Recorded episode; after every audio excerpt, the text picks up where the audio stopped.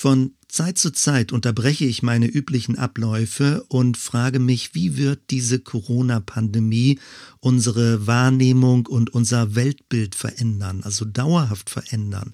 Wie wird diese Pandemie unser Lebensgefühl verändern? Ist das nur eine Phase, die dann irgendwann vorbei ist, oder wird es grundlegend in unserem Bewusstsein eine Verwandlung, eine Verschiebung, eine unterschiedliche Perspektive geben zu der Zeit davor. Und natürlich hängt auch damit die Frage zusammen, wie wird sich das Verständnis von Kirche, vom christlichen Glauben verändern. Möglicherweise hast du da selbst schon häufig drüber nachgedacht. Ich möchte mit dir heute zwei Bibeltexte ansehen, um auf dieser Grundlage diese Fragestellung nochmal von einer anderen Seite zu beleuchten.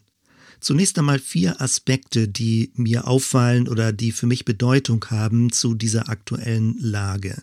Das erste, diese Pandemiesituation bringt uns dazu, immer das Alltägliche zu organisieren, sehr klein-klein organisiert zu sein, keine langfristigen Planungen zu machen. Es geht um kleine Aufgaben, es geht darum, dass Elementares geregelt wird, wie eingekauft wird, wie man reisen kann, wie die Kinder versorgt werden, verschiedene Dinge, Bildung, Schule, du kennst diese ganzen Fragen, die sich damit stellen. Wenn man das so mit ein bisschen Abstand anguckt, ist es manchmal so etwas wie ein Überleben im Alltag. Alltag.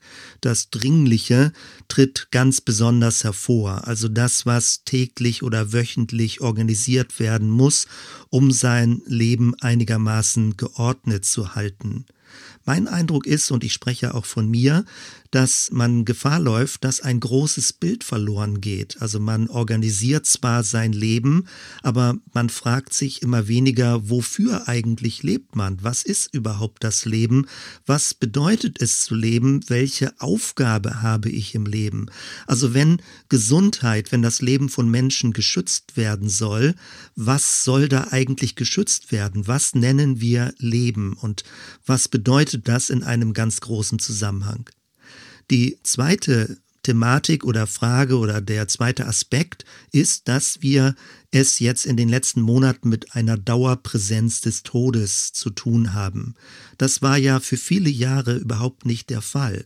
Das Tod, also auch wenn es jetzt ein bisschen abstrakt ist, weil du vielleicht in deinem unmittelbaren Umfeld noch keine Menschen kennst, die schwer erkrankt sind oder möglicherweise auch an Corona gestorben sind.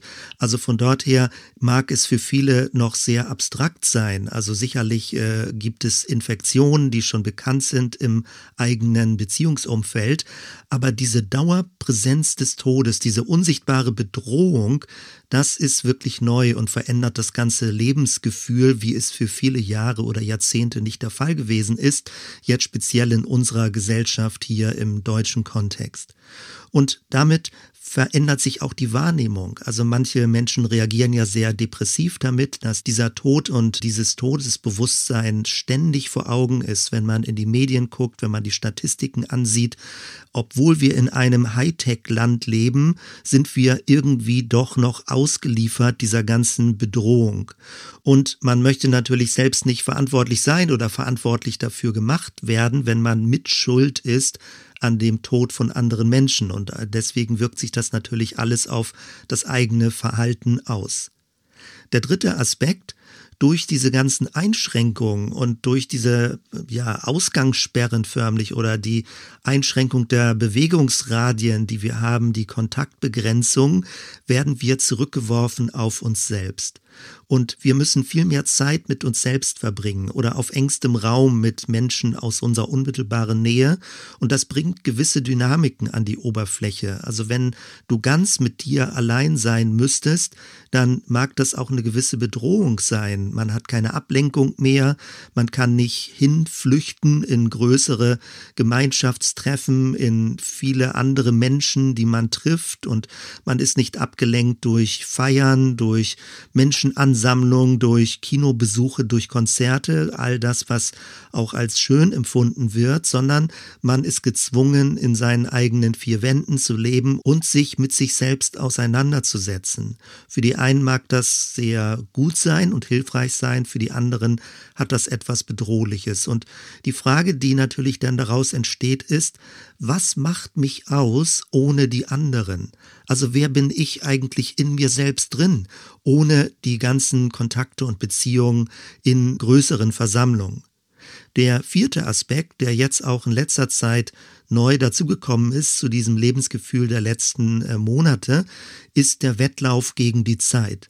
Nämlich die Impfprogramme laufen an und die äh, Impfstoffe sind da und jetzt ist die Frage, wie schnell gelingt es zu impfen und es ist ein Wettlauf gegen die Krankheit. Also wird das Virus äh, modulieren durch eine neue Mutation, dass eine Variante entsteht, dass wir praktisch in eine endlose Dynamik hineinkommen und immer ein Wettlauf gegen die Zeit entsteht. Äh, wie gut ist der Impfstoff und wie viele Menschen werden sterben, wenn sie nicht rechtzeitig rechtzeitig diese Medizin oder diese Impfung bekommen.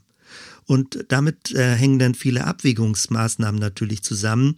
Was ist wertvoll zu tun? Was muss man in welcher Reihenfolge tun? Und welche Prioritäten sollen gesetzt werden? Ich skizziere das Ganze, um damit auch die Brücke hinzukriegen zu den zwei Bibeltexten, die wir uns gleich ansehen werden. Noch etwa vor einem Jahrhundert, also im 19. Jahrhundert oder so in dieser Zeit, Anfang des 20. Jahrhunderts, haben viele Christen und Christinnen ihre Briefe unterschrieben mit einer Kurzformel, mit einem Kürzel, der lautet SGWUWL. Das ist die Abkürzung für So Gott will und wir leben. SGWUWL. Und diese Abkürzung bezieht sich auf den Jakobusbrief, auf einen Vers dort in Kapitel 4, nämlich Vers 15. Dort steht, wenn der Herr will, werden wir leben und dies und das tun. Und das ist jetzt vor 2000 Jahren geschrieben worden. Und da ging es darum, dass Menschen auch eine gewisse Form von Hochmut und Arroganz an den Tag gelegt haben, wenn sie wirklich glaubten, zwei, drei, vier Jahre im Voraus planen zu können, als hätten sie die Zukunft in der Hand. Und dagegen spricht Jakobus und sagt, äh, Leute, achtet darauf, dass wir so ganz genau die Zukunft nicht kennen und keiner kennt genau den Verlauf seines eigenen Lebens. Alles ist in Gottes Hand und deswegen diese Erinnerung, so Gott will und wir leben. Das haben Leute insbesondere gesagt, weil damals Reisen noch gefährlicher gewesen ist, dass man überfallen wird und dann nicht heil am Ziel ankommt. Und deswegen haben Leute gesagt, wenn sie auf dem Weg waren, wenn sie unterwegs waren, sich verabschiedet verabschiedet haben, so Gott will und wir leben, werden wir uns wiedersehen. Jetzt durch diese ganze Pandemiesituation ist das plötzlich breitflächig wieder völlig klar. Das Leben lässt sich nicht so einfach planen.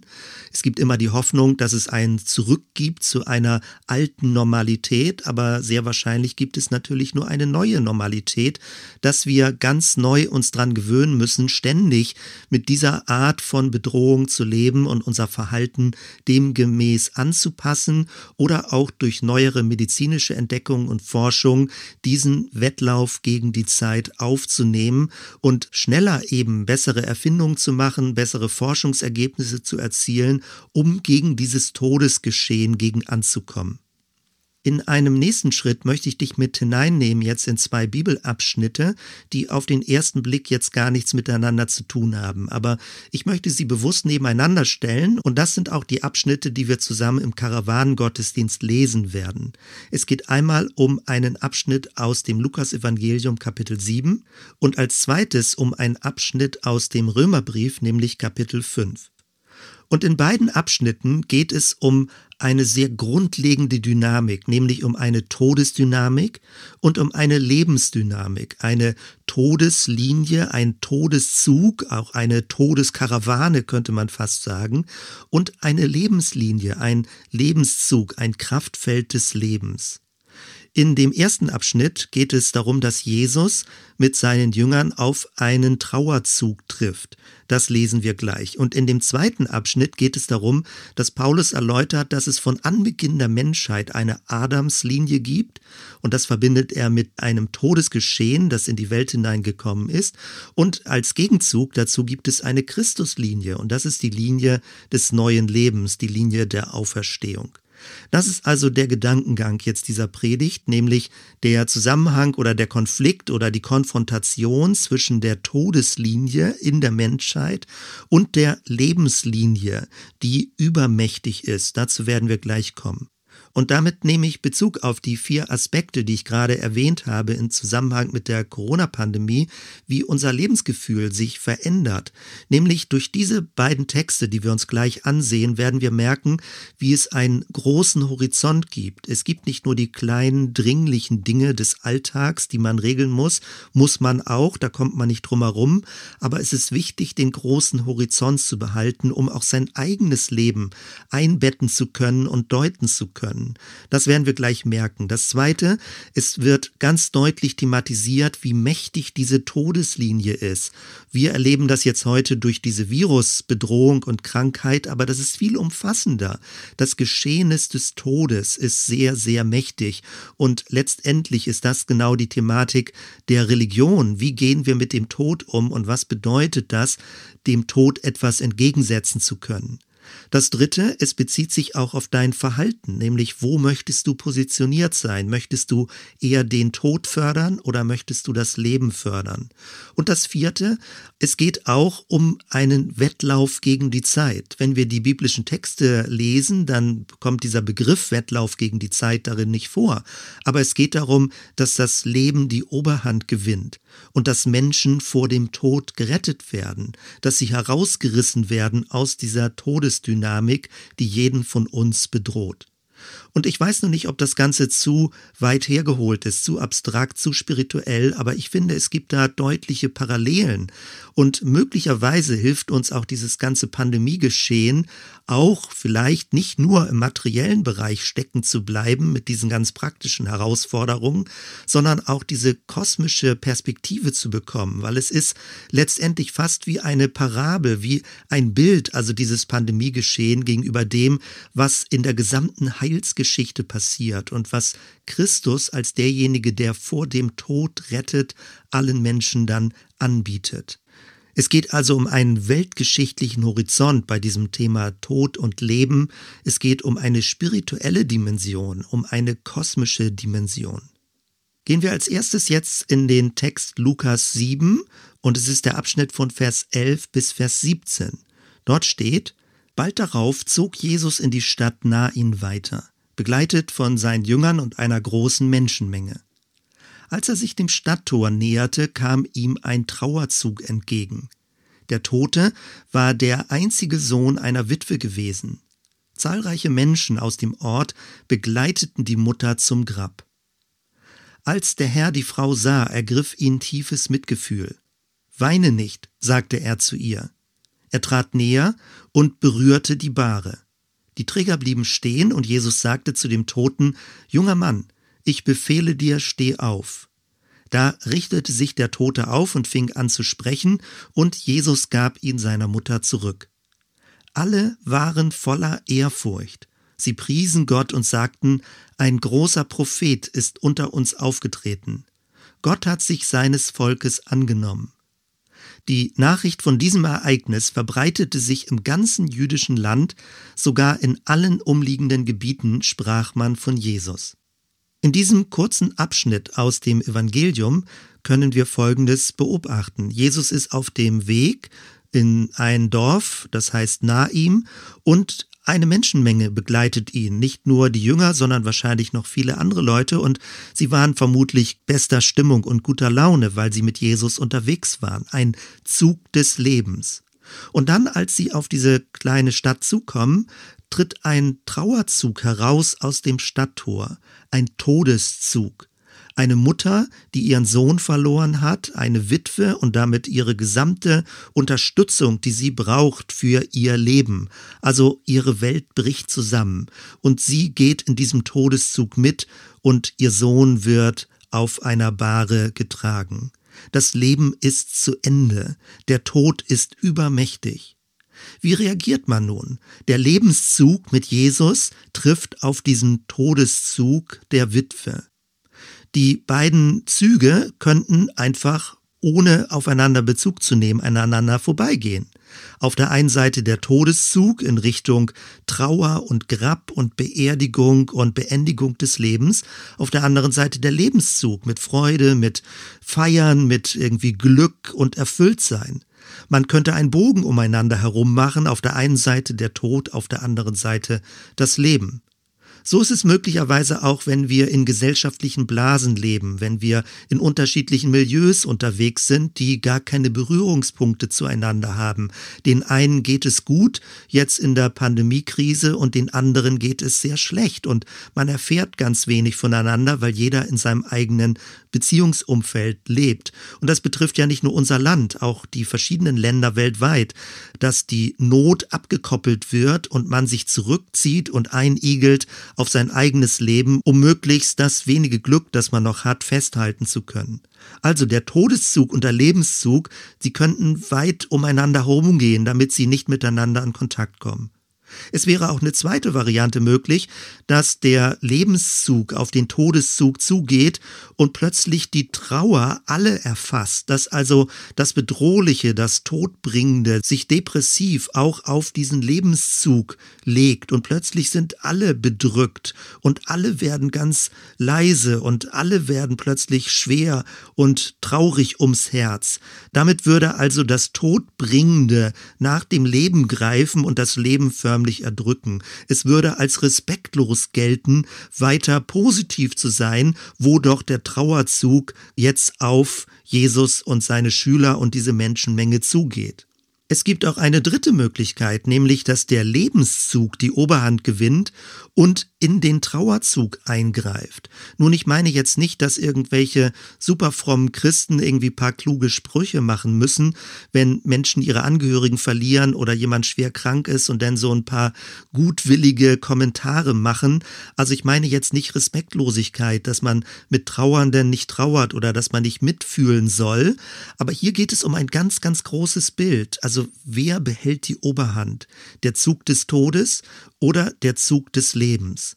Und in dieser Geschichte vom Jüngling zu Nain können wir sehen, dass Jesus hier demonstriert, das Leben behält die Oberhand. Er geht ran an diese Bahre, er spricht den Jungen an, dass er auferweckt wird, dass das Leben wieder zurückkommt in ihn hinein und auch bis in die Auswirkung, dass die Frau ihren Sohn zurückbekommt und damit wieder Hoffnung in ihrem Leben hat. Also hier finden wir eine Geschichte in den Evangelien, und das haben die Leute offenbar als sehr wichtig empfunden, dass es überliefert wird, dass Jesus an der Spitze des Lebenszuges den Todeszug stoppt und den Tod besiegt durch die Auferstehung. Wir können also sehen, dass der Lebenszug mächtiger ist. Er greift ein in dieses Todesgefälle und der Tod hat nicht das letzte Wort. Das ist genau das, weshalb Jesus verehrt wird im Neuen Testament als der Fürst des Lebens, als der Erstgeborene von den Toten, als derjenige, der auferweckt wurde, der auferstanden ist von den Toten. Gehen wir nun als zweites in den Römerbrief und da geht es um das Kapitel 5 ab dem Vers 12 bis Vers 21. Zunächst einmal der Zusammenhang. Paulus erläutert im Römerbrief im ersten und zweiten Kapitel die Erlösungsbedürftigkeit von uns Menschen. Im dritten Kapitel wechselt er in Richtung Gnade in Christus, aber sehr allgemein noch formuliert. Dann im vierten Kapitel nimmt er Rückbezug auf Abraham, den Mann des Glaubens, als Vorbild auch Christus zu glauben und Christus zu folgen. Und im fünften Kapitel wird der Horizont dann gerade am Ende des Kapitels ganz groß. Da geht es um eine Adams Adamslinie, die verhängnisvoll sich in der Menschheit ausgewirkt hat. Und es geht um eine Christuslinie, die Erneuerung und Veränderung und die Kraft des Lebens in diese todesverfallene Welt hineingebracht hat. Und dann im sechsten Kapitel geht es weiter, dass Paulus das ausführt in Richtung praktische Anwendung. Ich möchte also mit dir jetzt den zweiten Teil des fünften Kapitels ansehen und ich lese ihn dir zunächst einmal vor. Römer 5 Abvers 12. Wir können nun einen Vergleich zwischen Christus und Adam ziehen. Durch einen einzigen Menschen, Adam, hielt die Sünde in der Welt Einzug und durch die Sünde der Tod. Und auf diese Weise ist der Tod zu allen Menschen gekommen, denn alle haben gesündigt.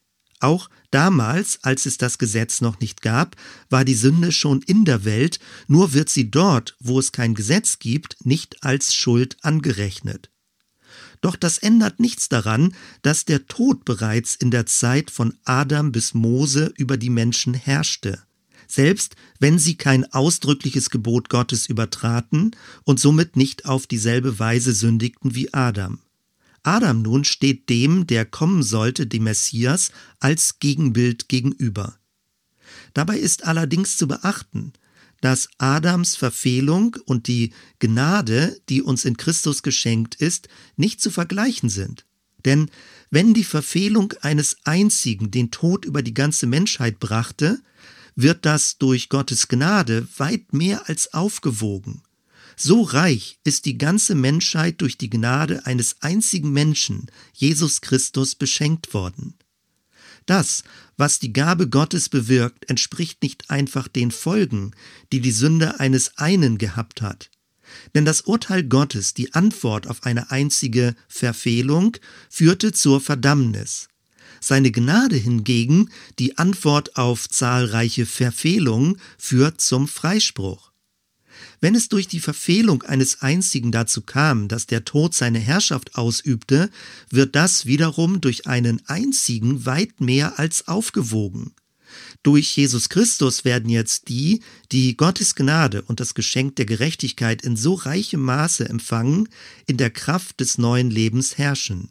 Wir stellen also fest, Genauso wie eine einzige Verfehlung allen Menschen die Verdammnis brachte, bringt eine einzige Tat, die erfüllt hat, was Gottes Gerechtigkeit fordert, allen Menschen den Freispruch und damit das Leben. Genauso wie durch den Ungehorsam eines einzigen alle zu Sündern wurden, werden durch den Gehorsam eines einzigen alle zu Gerechten. Und das Gesetz? Es kam erst nachträglich dazu. Seine Aufgabe war es, die ganze Tragweite der Verfehlung deutlich werden zu lassen. Und gerade dort, wo sich die Sünde in vollem Maß auswirkte, ist die Gnade noch unendlich viel mächtiger geworden. Denn genau so, wie die Sünde geherrscht und den Menschen den Tod gebracht hat, soll die Gnade herrschen, indem sie Zugang zu Gottes Gerechtigkeit verschafft und zum ewigen Leben führt durch Jesus Christus, unseren Herrn. In diesem Text, den man vielleicht auch mehrfach lesen muss, um den Gedankengang zu verstehen, wird sehr deutlich, es gibt eine große Adamslinie und es gibt eine Christuslinie, die Linie des Messias. Mit der Adamslinie wird in Verbindung gebracht, es ist eine Linie der Verfehlung, der Sünde, etwas, was geschieht, was Gott so nicht wollte. Der Begriff Ungehorsam des einen fällt hier. Und dann gibt es eine verhängnisvolle Entwicklung, nämlich, dass alle, die von Adam abstammen, auch genauso Sünder sind, genauso getrennt sind von Gott, genauso dieses Verhängnisvolle in ihrem eigenen Leben erfahren. Nämlich Gottes Urteil ist, dass diese Art von Menschentyp, also diese Gattung Mensch, wie er sich gegen Gott gestellt hat, dass dieser Mensch keinen Zugang mehr haben wird zu dieser himmlischen Welt, was in den ersten Kapiteln der Bibel als Paradies bezeichnet wird, als Garten Eden, als etwas, wo man unmittelbar Gemeinschaft mit Gott hat. All das ist kaputt gegangen und zerbrochen und dieser Text, Paulus beschreibt es so, spricht von einem Herrschaftsbereich des Todes. Und die Folge davon ist, dass wir zwar geboren werden, aber dass es ein zeitbegrenztes Leben ist, dass es kein ewiges Leben gibt, kein qualitatives Leben, was den Tod besiegt, sondern der Tod ist immer als Schatten in diesem diesseitigen Leben bei uns. Und wir werden ungefragt hineingeboren. Wir können nicht am Anfang unseres Lebens entscheiden, in welcher Art von Leben wir leben wollen. Es ist ein dem Tod verfallenes Leben. Man kann sich fragen, wenn Adam am Anfang, also ich lasse mal beiseite, was jetzt Adam genau bedeutet, ob es eher symbolisch zu verstehen ist als Anfang der Menschheit oder ob es eine konkrete Person ist, das kannst du für dich letztendlich entscheiden. Das spielt für den Gedankengang des Paulus hier nicht wirklich eine Rolle. Ihm geht es darum, dass es ein Anfang in der Menschheit gegeben hat, wo der Tod in diese Welt gekommen ist und dass das verhängnisvoll für alle nachfolgenden Menschen ist. Man fragt sich, ja, was heißt das denn? Ich bin doch gar nicht schuld gewesen, so wie Adam, und trotzdem sind wir Mitopfer dieser Entwicklung und sind auch Täter in einer todverfallenen Welt. Wir produzieren ja auch in vielfacher Weise Todesdynamiken, destruktive Dynamiken durch Worte, durch Gedanken, durch Handlungen. Keiner ist frei von dieser Dynamik. Ein guter Vergleich, der nicht schön ist, was die Menschheitsgeschichte angeht, aber der ein bisschen erklären kann, wie diese Generationendynamik auch abläuft. Als es noch in Nordamerika beispielsweise Sklaverei gab, da ist es so gewesen, dass wenn die Eltern Sklaven waren, die geborenen Kinder automatisch auch Sklaven gewesen sind. Die Kinder konnten das nicht entscheiden, zu welchem Stand sie gehören wollten, sondern sie waren Kinder von Sklaven und damit wurden sie selbst zu Sklavenkindern. Und auch ihre weiteren Kinder, also die Enkel und Urenkel, waren dann Sklaven. Genau das ist damit gemeint. Also die Nachfahren von Adam haben mit den Folgeschäden zu tun. Das, was ihre Eltern erlitten haben, müssen sie jetzt auch erleiden. Selbst wenn sie gar nicht unmittelbar daran schuld sind, aber möglicherweise dann auch in dieser Todesdynamik selbst mit aktiv sind und sich weiter praktisch in diesem Kraftfeld des Todes bewegen. Ganz anders ist nun diese Christusdynamik, diese Lebensdynamik, die Paulus hier beschreibt. Und Paulus beschreibt das als vollständigen Kontrast, als etwas, was grundlegend anders ist. Nämlich durch Christus ist es ein Geschenk, eine Gnade. Es ist kein Verhängnis, nicht etwas, was zwangsläufig passiert, sondern Gott bietet dir in Christus etwas an, was diese verhängnisvolle Todesdynamik unterbricht. Christus macht ein Geschenk, ein Geschenk der Gnade. Und es hängt damit zusammen, dass es nicht mit Ungehorsam gegenüber Gottes Willen, sondern Christus war Gehorsam. Nun, das Wort Gehorsam im Deutschen hat immer so einen komischen Beigeschmack bekommen. Es geht darum, dass Christus gerne getan hat, was der Wille seines Vaters war, wie er das in den Evangelien beschreibt. Er hat sich förmlich davon ernährt, er hat sich innerlich dadurch aufgebaut, dass er getan hat, was der Schöpfer, sein Vater im Himmel wollte. Und in diesem Sinne war es Gehorsam. Und in dieser Art ganz stimmig und verbunden mit dem Schöpfer des Lebens zu leben, das hat ihn dazu gebracht, dass diese Lebenskraft den Tod überwunden hat. Und alle Menschen, die sich zu ihm stellen und ihm vertrauen und mit ihm mitleben wollen, also förmlich in seinem Windschatten mitleben, die werden zu Gerechten, genauso wie Christus gerecht wurde und gerecht gemacht wurde. Und damit haben sie Zugang zu Gott. Also die Beziehung, die Christus zu seinem Vater gelebt hat, in diese Beziehung werden wir mit hineingenommen, wenn wir beten. Wir beten in Jesu Namen zum Vater im Himmel. Und wir können in diese Christusbeziehung mit eintreten und brauchen keine Scheu haben vor dem heiligen Gott, dass er uns irgendwie durch Feuer oder durch Gericht vernichten würde. In dieser Christusbeziehung haben wir Zugang und sind geschützt vor vor dieser Todesbedrohung, die in dieser Welt ist. Und das verbindet sich mit einem Freispruch dass uns in Christus vergeben ist, durch das, was er am Kreuz getan hat, durch die Auferstehung, die dann geschehen ist, dass wir die Kraft des neuen Lebens in uns drin haben, in dem Christus durch seinen Geist in uns wohnt. Das ist nicht etwas, was wir selbst produzieren, wo wir uns anstrengen, die Ärmel hochkrempeln und zusammenreißen, sondern es ist ein Geschenk. Es ist ein Geschenk der Gnade, dass durch den Geist Gottes Christus, die Christuspräsenz und Gegenwart in unser eigenes Bewusstsein, in unser Herz hineinkommt. Und es ist ein Angebot für jeden Menschen. Jeder kann das annehmen. Man muss dafür nichts bezahlen oder leisten. Es geht darum, offen zu sein und empfangsbereit zu sein und es anzunehmen. Und die Folge davon ist das, was die Bibel ewiges Leben nennt. Es geht nicht allein um ein zeitlich unbegrenztes Leben, sondern um ein qualitatives Leben, was die Todesdynamik unterbricht und überbietet und letztendlich besiegt. Also durch den Glauben an Christus treten wir in ein neues Kraftfeld ein. Und was Paulus hier so besonders betont, ist die Übermächtigkeit der Gnade. Dass die Gnade alles, was dem Tod verfallen ist, herausrettet, erlöst, überbietet, dass der Tod nicht das letzte Wort hat. Wenn wir so diese beiden Linien nebeneinander haben, den Todeszug, den Lebenszug in der Geschichte beim Jüngling zu Nein oder auch die Todeslinie, die Adamslinie und die Christuslinie, die diese Adamslinie mit ihrer ganzen Schädigung und verhängnisvollen Entwicklung unschädlich macht und eine neue Lebenslinie eben in Christus eröffnet. Wenn wir das vor Augen haben, dann hat man einen riesigen, einen kosmischen Horizont, worum es geht in der sogenannten Heilsgeschichte. Ich möchte das nochmal zusammenfassen, indem ich fünf Punkte nochmal herausgreife und deutlich mache, die wir hier in diesen Texten zusammenfinden. Das erste. Wir leben in einer dem Tod verfallenen Schöpfung. Das, denke ich, wird auch durch die ganze Pandemiesituation jetzt vielen Menschen wieder ganz drastisch vor Augen geführt. Der Tod ist eine ständige Bedrohung. Es ist etwas, was immer da ist. Man kann ihn versuchen zu verdrängen, man kann versuchen, ihn auszublenden, aber jedes Leben lebt auf den Tod zu. Und die Frage lautet immer, was wird auch im Angesicht des Todes Bestand haben? Du kannst dich für viele Jahre betäuben, du kannst Dinge verdrängen, du kannst dem ausweichen, aber du wirst dieser Frage eines Tages gegenübertreten müssen. Was wird Bestand haben in deinem Leben, wenn du stirbst? Was wird bleiben? Was wird über dich hinaus Bedeutung haben und bleiben? Was wird nachhaltig sein? Wir leben in einer dem Tod verfallenen Welt. So deutet Paulus die ganze Menschheitsgeschichte. Der Tod ist überall. Es ist ein kosmischer Kampf.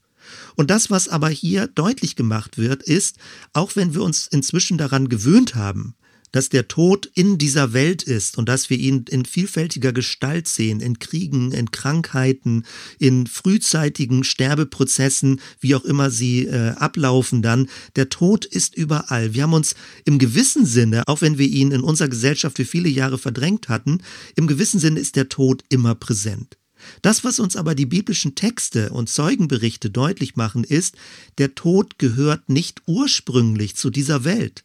Der Tod ist erst nachträglich in diese Welt gekommen, er ist ein Fremdkörper und er kann auch wieder zurückgedrängt werden und besiegt werden und genau das geschieht in Christus. Der zweite Punkt, Leben und Tod stehen im Konflikt. Sie treffen aufeinander, so wie der Todeszug und der Lebenszug bei der Geschichte des Jünglings und Jesus, der ihn auferweckt. Der Todeszug wird gestoppt durch den Lebenszug. Oder auch hier, die Adamslinie wird unterbrochen und gestoppt durch die Christuslinie. Das ist genau das, was auf Golgatha passiert ist, durch den Tod des Christus und durch die Auferstehung. Es ist eine Unterbrechung dieser verhängnisvollen Todesdynamik. Jesus hat die Konfrontation gesucht, nicht mit Menschen jetzt, um Menschen irgendwie zu beleidigen oder in irgendeiner Weise gewalttätig zu werden, aber Jesus war in diesem Sinne ein spiritueller Kämpfer, ein Warrior. Er war jemand, der wirklich die Konfrontation mit den Todesmächten gesucht hat. Und die Todesmächte sind sowohl im Außen, also indem wir um uns herum hören von Todesnachrichten, sie sind aber auch in uns drin, diese Todesmächte. Nämlich in uns drin gibt es auch destruktive Dynamiken. Die Bibel nennt das Fleisch oder den alten Menschen, den alten Adam. Dass also in uns drin eine gewisse rebellische, verweigernde Haltung ist gegenüber Gottes Willen, dass wir nicht uns einfügen und unterordnen wollen gegenüber dem Gott des Lebens, sondern unsere eigenen Götter sein wollen. Ich formuliere das jetzt sehr kurz und kompakt und plakativ, aber das ist die Logik dabei, um die es geht. Leben und Tod stehen in einer unüberbrückbaren Konfliktsituation. Und damit gehe ich schon gleich weiter zum dritten Aspekt. Die Christuslinie ist mächtiger als die Adamslinie.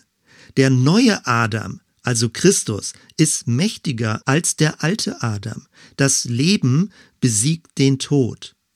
Es ist also nicht so, wie du vielleicht in anderen religiösen Traditionen schon mal gehört hast, Yin und Yang, wo es zum Beispiel darum geht, dass es zwei Prinzipien gibt, die in Balance zueinander stehen und nur in dieser Balance würde praktisch äh, die Dynamik des Lebens funktionieren. Also Tod und Leben sind nicht zwei Brennpunkte einer Ellipse, die gleichwertig nebeneinander stehen. Es ist auch nicht ein Kreislauf der Natur, dass Dinge sterben und wieder zum Leben erweckt werden und sterben sterben und wieder zum Leben erweckt werden, als wäre das ein endloser Kreislauf. Die christliche Botschaft, und das ist sehr speziell und sehr deutlich und sehr massiv, die christliche Botschaft sagt, ja, es gibt diese todesverfallene Welt. Aber die Dynamik des Lebens ist übermächtig gegenüber dem Tod. Sie ist viel mächtiger. Es ist asymmetrisch. Es ist nicht symmetrisch Tod und Leben als Balance zwischen zwei Prinzipien. Mal kommen Dinge zum Leben, mal sterben sie wieder. Und so muss man sich eben dran gewöhnen. Nein, genauso ist die christliche Botschaft nicht. Sie sagt, das Leben gewinnt die Oberhand. Auch wenn wir in einer todesverfallenen Welt leben, das Leben wird den Sieg davontragen. Jesus als Fürst des Lebens wird die Auferstehung zum Ziel führen, als Erstgeborener von den Toten. Noch einmal, das, was hier also beschrieben wird als Gnade, als Geschenk, als Kraft Gottes, ist viel mächtiger als die Todesdynamik. Paulus versucht das mit immer neuen Worten deutlich zu machen. Es gibt also eine Richtung im Weltverlauf. Es ist kein Kreislauf. Es ist ein Todesschaden, ein Todesverhängnis durch Adam entstanden, aber die Richtung geht in Richtung Leben, eine neue Welt, eine Auferstehung, eine Kraft, ein ewiges Leben, was nicht mehr dem Tod verfallen gefallen ist. Es ist schon geschehen in Christus am Kreuz vor 2000 Jahren und es geschieht weiter. Wir sehen es noch nicht in der sichtbaren Welt, deswegen schreibt auch Johannes an anderer Stelle, es ist schon geschehen, aber es ist noch nicht offenbar geworden. Aber im Glauben können wir das schon ergreifen und erfassen, weil wir damit rechnen und es erwarten, dass das, was in Christus geschehen ist, sich durchsetzen wird und dann auch aus der unsichtbaren Welt immer mehr in die sichtbare Welt hervortreten wird. Der vierte Aspekt. Du entscheidest, auf welcher Seite du stehst, in welchem Kraftfeld du leben möchtest. Hier wird ja davon gesprochen, dass man verfallen ist der Adamslinie. Das kannst du nicht wirklich entscheiden. Aber du wirst nicht hineingezwungen in die Christuslinie. Christus macht Menschen gerecht, so wie es hier im Text steht. Und man könnte förmlich den Eindruck haben, als würde er automatisch alle gerecht machen. Aber das passt mit anderen Bibelpassagen nicht zusammen. Wenn man zum Beispiel in die Evangelien sieht, da fordert Menschen auf, folge mir nach. Also er hat nicht automatisch irgendwie alle Menschen gerecht gemacht, sondern er hat sie mitgenommen in seine Nachfolge und hat sie angeleitet, seine Schüler zu sein. Und in der Beziehung zu Christus bekommen wir Anteil an seiner Gerechtigkeit. Du entscheidest, wo du stehst. Willst du weiter in diesem Todeskraftfeld sein, dann wird dein Leben immer mehr Richtung Tod gehen. Und der Tod wird unaufhaltsam nach dir greifen. Entweder schon in der nächsten Woche oder erst in fünf oder 15 Jahren oder 50 Jahren. Aber der Tod wird nach dir greifen. Du wirst nicht entkommen können. Oder auch wenn das biologische Leben hier zu Ende kommt, du kannst dich dafür entscheiden und mitgehen und die Einladung Gottes annehmen, dich in das Kraftfeld des Lebens zu stellen, dem Christus zu vertrauen, dem Messias, dem Gesalbten Gottes. Du kannst dein Leben für ihn öffnen und kannst ihn einladen und sagen, ich möchte mit diese Kraft des Lebens in mir haben, des neuen Lebens, des Auferstehungslebens, des ewigen Lebens, dass der Geist Gottes in dir wohnt. Korrigier dein Leben, äh, sei bereit, Dinge einzugestehen, wo du gegen Gott gelebt hast und lade ihn neu ein und sage, komm in mein Herz, komm in mein Bewusstsein, dass ich täglich mit dir leben kann und dass diese Präsenz des neuen, kraftvollen Lebens mich von innen her anfängt, immer mehr umzugestalten. Das nennt Paulus in Christus leben. Und das nennt Johannes zum Beispiel bleiben in Christus. Es ist das Kraftfeld der Auferstehung, dass du für dich in Anspruch nehmen darfst, wo du eintreten darfst und damit in dieser lebendigen Beziehung in Christus lebst. Und der fünfte Aspekt noch, Wettlauf gegen die Zeit. Das ist ja das, was wir jetzt in den nächsten Wochen und Monaten erleben werden mit den Impfungen, dass die Impfungen möglichst schneller stattfinden sollen als die ganzen Ansteckungen. Und vielleicht magst du das jetzt ein bisschen weit hergeholt empfinden oder als einen schlechten Vergleich, aber es ist ein bisschen eine Art von Lebensgefühl, was das Neue Testament versucht deutlich zu machen. Es gibt einen kosmischen Kampf zwischen Tod und Leben. Es gibt einen Wettlauf gegen die Zeit. Wie viele Menschen können gewonnen und gerettet werden, ewig zu leben oder werden auf dieser abschüssigen Bahn in Richtung Todesdynamik weiterleben? Wie viele Menschen können herausgerettet werden aus dieser bedrohlichen Todessituation? Das ist das, was Paulus in seinen Briefen beschreibt, wenn er von Rettung, von Erlösung in Christus spricht. Ich weiß noch, wie ich äh, so ein bisschen sehr kritisch und skeptisch war, als ich in Kirchengeschichte gelesen habe, dass frühere Generationen manchmal das Abendmahl wie eine Impfung verstanden haben, auch die Taufe förmlich wie eine Impfung gegen den Tod, dass im Abendmahl Christus eine Gesundheitskraft ist gegen das Böse, gegen das Negative und auch die Taufe, dass die Taufe förmlich Menschen rettet vor dem Tod. Nun, wir sind da ein bisschen gebremst, weil das ist ein sehr magisches, sehr materiell magisches Verständnis, das durch Wasser oder durch Brot irgendwie so ein Effekt ausgelöst wird. Aber ich kann es heutzutage ein bisschen besser nachvollziehen, warum die Menschen so ein hohes Bedürfnis hatten, wirklich eine Impfung, eine spirituelle Impfung, eine Kraftquelle gegen diese Todesverfallenheit zu haben. Heutzutage haben wir kaum oder gar kein Bewusstsein mehr für dieses Jenseits, für diese spirituelle Welt, für die unsichtbare Welt, die über den Tod hinausgeht. Und deswegen bezieht sich der Begriff Gesundheit immer nur auf das diesseitige Leben. Ich kann es inzwischen aber nachvollziehen, dass Leute wirklich auch das als Bedrohung erlebt haben, dass sie über den Tod hinaus dem Tod verfallen sind. Es ist ja nicht einfach so, ich löse mich danach auf und alles ist vorbei, sondern ich lebe weiter in einer Todesdynamik, auch über den Tod hinaus. Und das ist wirklich erschreckend und bedrohlich. Das hat was Höllisches, das hat was Destruktiv und Dämonisches. Und die Frage ist, wer rettet uns daraus, aus dieser Dynamik, dass diese Todesverfallenheit bis über unseren irdischen Tod hinaus unser Bewusstsein bestimmen wird. Das ist wirklich gruselig und bedrohlich. Und je mehr man das vor Augen hat, desto klarer wird auch, dass man wirklich einen Retter braucht, dass Christus ein Erlöser ist. Er ist nicht nur eine nette Figur, die sowas anbietet, wenn man nichts Besseres zu tun hat, sondern es ist absolut notwendig, aus dieser Todesdynamik, aus diesem Kraftfeld des Todes gerettet zu werden. Wie gesagt, heutzutage ist alles so diesseitig, dass man davon spricht, dass Gesundheit gerettet werden muss. Und das ist ja auch richtig und gut, dass unser Leben gerettet werden soll, was Gesundheit angeht. Aber wozu leben wir eigentlich? Wozu soll das irdische Leben gerettet werden? Wenn wir den Begriff Gesundheit erweitern, dann geht es in Richtung Heil und Erlösung. Es geht um das Heil der Seele. Es geht um das Heil des ganzen Menschen, dass nicht nur das Irdische im Blick ist. Wenn jedoch Kirche und das, was wir unter christlicher Gemeinschaft verstehen, nur auf das Diesseits ausgerichtet ist, dann bleibt nur übrig, sich inmitten dieses Todeszuges zu trösten, also einander zu trösten. Mehr hat man dann nicht zur Verfügung. Das würde praktisch bedeuten in der Geschichte vom Jüngling, dass der Lebenszug von Jesus plötzlich von diesem Todeszug überfallen wird atmosphärisch, man sich einreiht in den Todeszug und versucht einfach nur die Witwe zu trösten. Und die Botschaft des Lebens ist verloren gegangen. Ich meine jetzt nicht, dass wir durch Hände auflegen alle Menschen von Coronaviren irgendwie befreien können. Das wäre, glaube ich, ein falsches Verständnis. Der Tod bleibt in dieser Welt. Es gibt Heilungswunder, aber sie sind eher vereinzelt und exemplarisch und zeichenhaft für die neue Welt.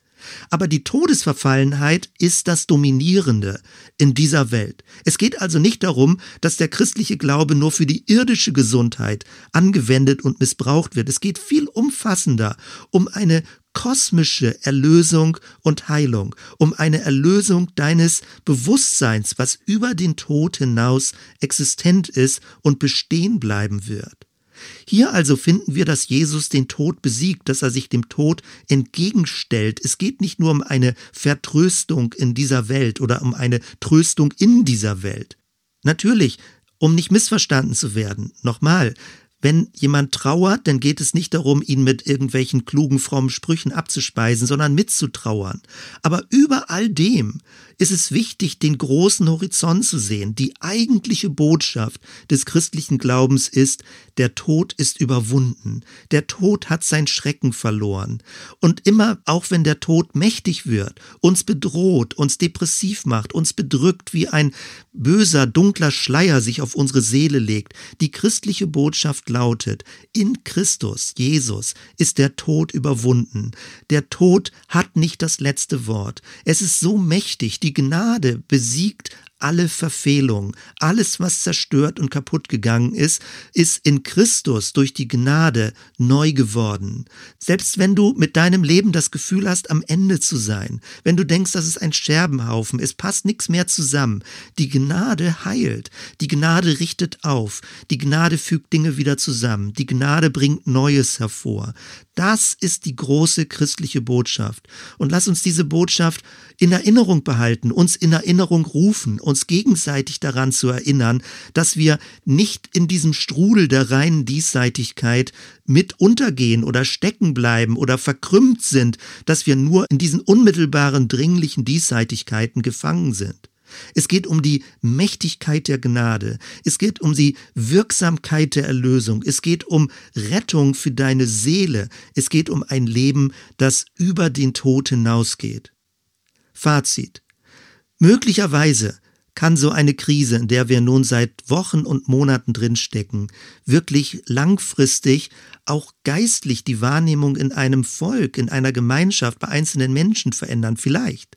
Es könnte sein, dass es nicht geschieht, dass die Gefahr also darin besteht, man krümmt sich so sehr auf das Diesseits, man klammert sich so sehr auf die Gesundheit allein in diesem Leben, dass man alles versucht möglich zu machen, man ist so im Alltäglichen gefangen, so im Dringlichen, so in dem Kleinkram, was man organisieren muss, so bedrückt von diesen ganzen Todesnachrichten umherum. Es kann sein, dass das die vorherrschende Atmosphäre auch für die Zukunft sein wird, dass man Gefahr läuft, förmlich in sich selbst abzustürzen in einem inneren dunklen Loch. Es kann aber auch sein, dass durch so eine Krise wir erinnert und angespornt werden, den Horizont wieder zu weiten. Wie in der Bibel steht, erhebt eure Häupter, weil sich eure Erlösung naht, weil also die neue Welt weiterkommen wird. Sie kommt auf uns zu und wir gehen auf sie zu. Es ist nicht das letzte Wort. Alles das, was wir an Todesdynamiken vielleicht schon erlebt haben und noch erleben werden. Der Tod ist ein Fremdkörper in dieser Welt. Er kann besiegt werden, er kann bekämpft werden und all das, was Menschen nicht möglich machen können durch medizinische Kräfte oder Erfindungen, es geht weit über das hinaus, dass Christus auch diese kosmische Todesbedrohung besiegt hat. Das ist das, was in der Bibel mit Satan und mit seinen Dämonen bezeichnet wird. Wenn also so eine Art von Krise uns dazu bringt, dass uns die Todesbedrohung bewusst ist, dass wir ein Gespür dafür bekommen, die Ewigkeit zu verlieren, das ist nicht Pillepalle, das ist wirklich ernst, dass es wichtig ist, wieder auch die Welt über das Diesseitige hinaus wahrzunehmen und die biblische Botschaft wirklich als ein absolut wichtiges und notwendiges Angebot der Rettung zu verstehen. Das ist bedeutsam. Vielleicht hilft uns diese Krise vorsichtiger zu sein, zu denken, wir hätten unser Leben in der Hand Hand, wir könnten alles planen. Und der Wille Gottes, den kann man irgendwie so als Hobby beiseite legen, wenn man mal Lust hat, drüber nachzudenken, sondern dass Gott die mächtige Macht ist. Er entscheidet ganz zum Schluss über Leben und Tod. Er ist derjenige, der sich gegenstellt gegen diese Todesdynamik und er möchte dich retten, er möchte dich herausholen, er möchte dich gewinnen, dass du Christus vertraust und seinem Angebot folgst.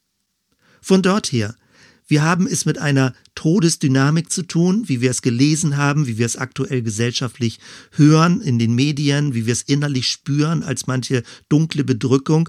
Aber die christliche Botschaft leuchtet hell. Christus hat diese Todesdynamik unterbrochen. Und er hat sie nicht einfach nur unterbrochen, sondern er hat eine Lebensdynamik, eine Auferstehungsdynamik dem entgegengesetzt. Ein Kraftfeld des Lebens. Du bist eingeladen, mit hineinzukommen in diese Christusbeziehung. SGWUWL. So Gott will und wir leben. Seine Gnade trägt und hält dein Leben. Seine Gnade öffnet die Zukunft. Selbst wenn Dinge passieren, die du überhaupt nicht möchtest, die völlig unabsehbar gewesen sind, die dich auch in eine persönliche Krise reinstürzen. SGWUWL. So Gott will und wir leben. Er ist bei dir. Er ist in dir. Er trägt dich. Der Geist Gottes, der Geist des Lebens ist in deinem Bewusstsein, ist in deinem Herzen. Und das ist die Zusage des Neuen Testamentes. Das ist die Zusage, dass das Leben, die Gnade mächtiger ist als all das, was destruktiv dich runterzieht in deinem Leben. Lass uns zusammen beten. Danke, Herr, Danke für diese Botschaft, die so außerirdisch ist, die so von außen so ganz anders an unser Leben herantritt. Diese Hoffnungsbotschaft, die wir uns selbst nicht sagen können, sondern die uns gesagt werden muss. Danke, Jesus, dass du vor 2000 Jahren so gelebt hast, dass dein Tod diese Wirkung hatte, dass diese Wirkung schon anfängt, Gestalt zu gewinnen und immer weiter zum Zuge kommen wird. Dein Leben, deine Auferstehung wird über allem, was todbringend ist, was tot verfallen ist, die Oberhand behalten. Dafür verehren wir dich, dafür beten wir dich an, dafür preisen wir dich. Du bist der Fürst des Lebens. Die Gnade unseres Herrn Jesus Christus und die Liebe Gottes des Vaters und die Gemeinschaft des Heiligen Geistes sei mit uns allen. Amen.